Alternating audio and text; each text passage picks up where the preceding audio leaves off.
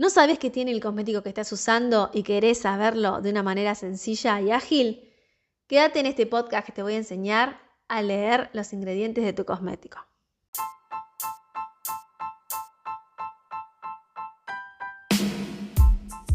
Feliz aterrizaje a la cuarta temporada de Hablamos de Cosmética Natural, este espacio auditivo de Tierra Sabia y en ocasiones también visual en donde te compartimos conocimiento y experiencias valiosas sobre cosmética natural, aromaterapia y emprendimiento en estas ramas. Ponte los auriculares y a disfrutar. Aquí llega tu anfitriona, Claudia Fernández. Buenas, buenas, te doy la bienvenida a un nuevo episodio, el episodio 102 de Hablamos de Cosmética Natural. Estamos a viernes 2 de junio y vamos a retomar el tema de los ingredientes porque es algo que siempre, siempre nos piden que hablemos. Ya sabemos que es el segundo tema más votado de la encuesta y hoy vamos a hablar de cómo leer un INSI. Bien, sabemos que muchas personas ya conocen del tema, pero las personas que recién empiezan en esto sí que necesitan una orientación para poder leerlo, saber dónde leerlo y qué interpretar. Así que vamos allá. Antes déjame agradecer a la gente que se está sumando a la academia. Se ve que esto de llegar a mitad de año y ver que algunos objetivos están todavía ahí en el tintero hace que tomen acción. Así que les damos la bienvenida a las alumnas que se han sumado especialmente al curso de cosmética natural y aromaterapia. Aromaterapia es impresionante la cantidad de gente que se está sumando, ha cobrado un impulso impresionante. Muchas nos dicen que lo eligen porque es un complemento a su formación de cosmética natural que ya la tienen y otras entran exclusivamente porque quieren dedicarse a la elaboración de productos de aromaterapia en sí. Así que bienvenidas, digo bienvenidas porque fueron todas chicas las que se han sumado en estos días, así que acá estamos desde el lado de Tierra Sabia para acompañarlas en la formación. Ahora sí, vamos a meternos de lleno en el tema que hoy nos ocupa y es cómo leo un INSI. Y por suerte la tecnología está a nuestro favor, así que escucha lo que te voy a contar. Resulta que siempre nosotros difundimos en este espacio, en nuestras redes, en la academia, la importancia de saber qué te está llevando a la piel, al cabello, al cuero cabelludo, la importancia de leer el INSI, de conocer, y resulta que las que estamos en el, en el ámbito de la cosmética natural, ya tenemos desarrollado ese olfato para saber si hay algo que está siendo totalmente contrario a la cosmética natural o no, pero hay gente que está en la transición. Y este episodio le va a servir quizás a quienes empiezan con cosmética natural o a la transición. Y a quienes ya están metidos le va a servir para refrescar la importancia de tomar conciencia. Y es que vas a un lugar, si vos usás, por ejemplo, 100% cosmética natural, pero te toca ir a un lugar que, que no es tu casa y pasás al toilet y vas a ver que es inevitable encontrarte con algún producto cuyo INSI decís, ay, ¿qué habrá acá? Y es lo que me pasó a mí hace unas cuantas semanas. Entré al baño de una casa familiar que estaba visitando y encontré una máscara de pestañas que prometía un 90% más de volumen en tus pestañas, tres días de duración de ese color, resistencia al agua, wow, digo yo. Y mi curiosidad fue tan fuerte que yo quise saber qué había detrás de esa máscara de pestañas. Hice un reel hace unos días contando la experiencia y también enseñando cómo pueden eh, ustedes hacer para saber el, el INSI de sus cosméticos, pero acá lo vamos a detallar un poquito más al tema.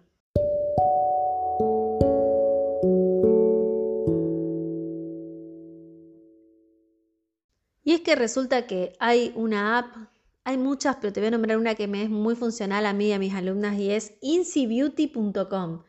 Tanto si estás en el ordenador como si tenés móvil, la puedes descargar en, versión de app. Y en tu ordenador pones insibeauty, beauty y vas a dar con la aplicación.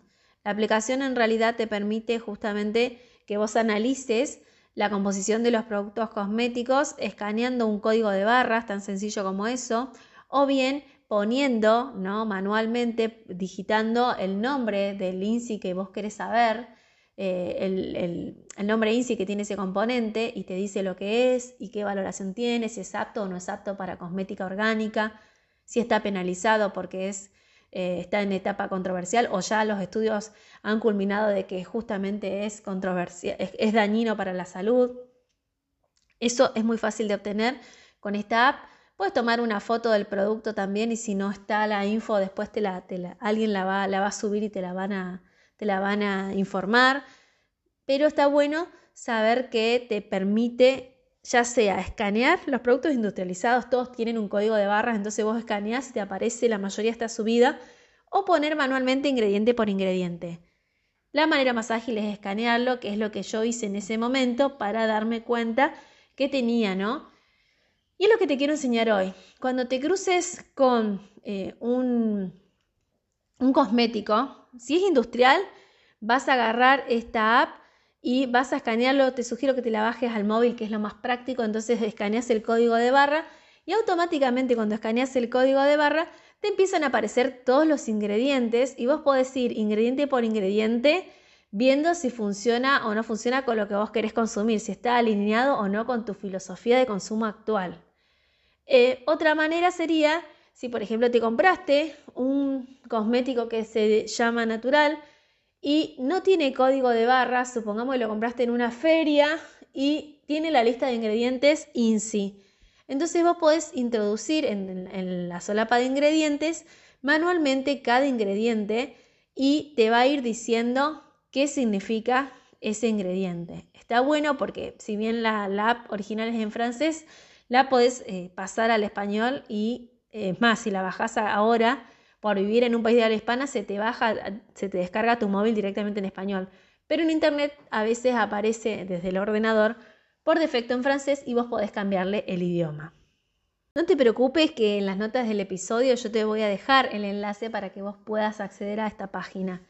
Y lo que está bueno también que conozcas para, para poder usarla con familiaridad y simpleza es que tiene unas flores de colores y cada flor de color significa algo. Por ejemplo, la flor verde es un ingrediente sin riesgo, es decir, que es un ingrediente que no está penalizado y si tu cosmético es natural debería estar en ese color de flor toda la lista de ingredientes que, vayas vos eh, buscando, ¿ok? Después tenés la flor amarilla, que es un ingrediente regulado que es bastante irritante, alérgeno o de penalización baja, o sea, tiene ya cierta regulación, ahí hay una pequeña alerta, tendrías que leer, en el caso específico del ingrediente que busques, qué tipo de alerta es. Después tenemos la flor naranja, que es un ingrediente derivado de la petroquímica y o que no merece rojo, que es la, sería, el naranja sería la penalidad media, y después vamos a la penalización fuerte, que es la flor roja justamente, que es un ingrediente controvertido o potencialmente riesgoso. Generalmente cuando están hablando de estos ingredientes, hasta te citan estudios científicos para avalarse y para explicar por qué lo dicen, ¿no? O reglamentación, especialmente de la Comunidad Europea, que te puede servir para entender por qué este, este ingrediente ha sido determinado en rojo. Así que eso te va a servir. Lo primero que vas a hacer entonces es tomar el cosmético una vez que te hayas descargado la app, vas a escanear el código de barras y vas a ver todos los ingredientes uno por uno y yo te sugiero empezar por los rojos si es que tu cosmético tiene rojos, supongamos que agarras como me pasó a mí la máscara de pestañas industrial y bueno, había unos rojos ahí y lo primero que mi mente hizo es ir ahí a ver qué es lo peor que hay en este producto. Te va a ayudar a tomar conciencia y aprender un montón de ingredientes. Este ejercicio lo puedes hacer siempre con cualquier cosmético que te, que te llegue o que te, o que te regalen o que tengas, porque hay mucha gente que todavía tiene cosméticos industriales y bueno, vayan viendo qué tienen. Eh, el aprendizaje siempre, siempre es bienvenido, por eso les quería nombrar esta manera sencilla de poder aprender. Y a modo de ejemplo, eh, les quiero contar uno de los tantos ingredientes que, apareció en, este, en esta búsqueda que hice un poco curiosa y un poco también pensando en este episodio.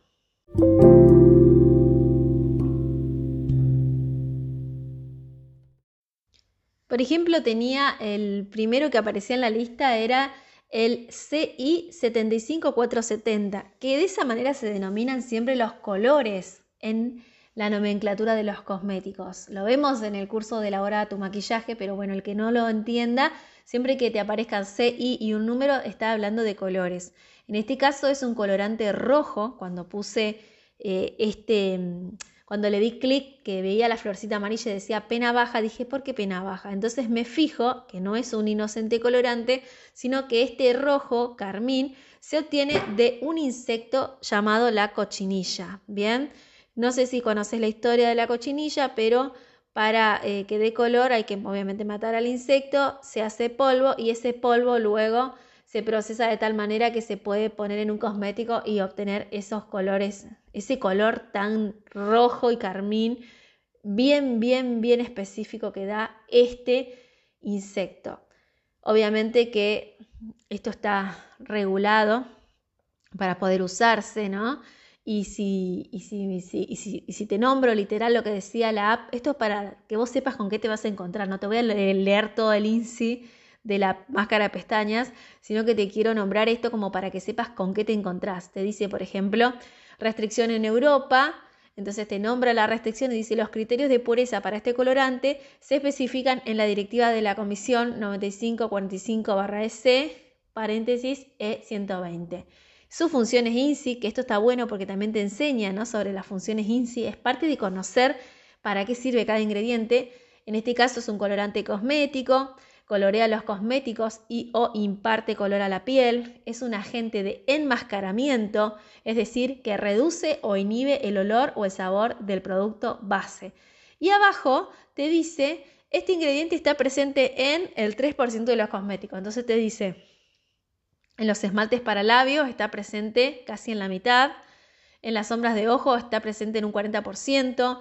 En los lápices de ojos y col está presente casi en un 40%. En la paleta de maquillaje en un casi en un 38%. Y así podés encontrar un poco más de información. Esto lo puedes hacer con cada ingrediente y vas a encontrar mucha, mucha, mucha información tanto si hay una florcita verde como en este caso que había una florcita amarilla. Es todo valiosa, es toda valiosa la información y te hace el ejercicio de entender un poco más de qué va justamente esto de entender un, un INSI. ¿Por qué lo tengo que entender? Para darte otro ejemplo y ya terminar, yo quiero que aprendas nada más, lo puedes hacer y estar horas vos explorando otro de, los ingredientes que había en esa máscara de pestaña era el EDTA disódico, que también lo puedes encontrar como disodium EDTA. Y la florcita que tenía era la flor naranja, la de penalidad media. Cuando me meto a desagregar la información veo que su origen es sintético. Otras formas de llamarlo es Dina Med-TA. EDTA disódico, disodium EDTA. Y el INSI justamente es EDTA disódico en español. Lo que esta app te informa como primera advertencia es justamente que el EDTA y sus principales sales utilizadas en cosmética, y dice EDTA disódico, EDTA tetrasódico, EDTA trisódico, es un agente quelante que se utiliza desde la década de 1930 y cuyo procesamiento y uso los fabricantes tienen control total. Su principal propiedad es la de complejar metales pesados, es decir, de alguna manera los neutralizará formando un complejo con ellos para luego servirles de transportador y evacuarlos. Por lo tanto, es bastante lógico que se use en medicina para luchar contra el envenenamiento de metales pesados, como por ejemplo el plomo. Se utiliza a menudo como secuestrante, paréntesis calcio, calicia, etc., en jabones, geles de, de ducha, lo que permite en particular gestionar aguas duras. Ahí te dice para qué se, se, utiliza un quelante, ¿no? la función de un quelante. El ingrediente no supone un problema para la salud humana, pero su impacto en el medio ambiente es desastroso. ¿Por qué? Porque no es biodegradable y es extremadamente dañino para la naturaleza las plantas de tratamiento de aguas residuales no lo retienen y lo dejan escapar a nuestros ríos. Los filtros de carbón de nuestra agua potable no son más efectivos para detenerla, Por lo tanto, volvemos a ingerir complejos de EDTA barra hierro. El problema es, en última instancia, que lleva consigo metales pesados cuyo destino final se desconoce. Entonces, por eso, luego de esta argumentación, la aplicación te dice que está prohibido en productos orgánicos, ¿ok? Es una fuente de, aprendizaje que cuando vos arrancás en esto de discernir lo que es cosmética natural de lo que no lo es, te sirve y mucho. Abajo te vuelve a decir, como vimos en el ejemplo anterior, las funciones INSI de este producto, de este insumo.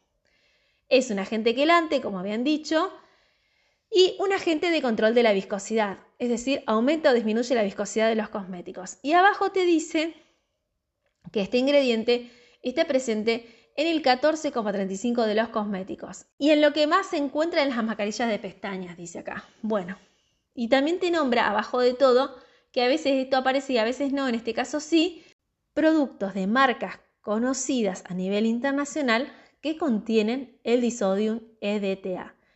Está buenísimo para saber, porque te está informando, no solo este producto que vos escaneaste particularmente lo tiene, sino que acá abajo te informo de todos estos cosméticos que también lo contienen. Y está buenísimo porque así también ganas tiempo, te ahorras disgustos y evitas consumir todos esos productos que ya lo tienen.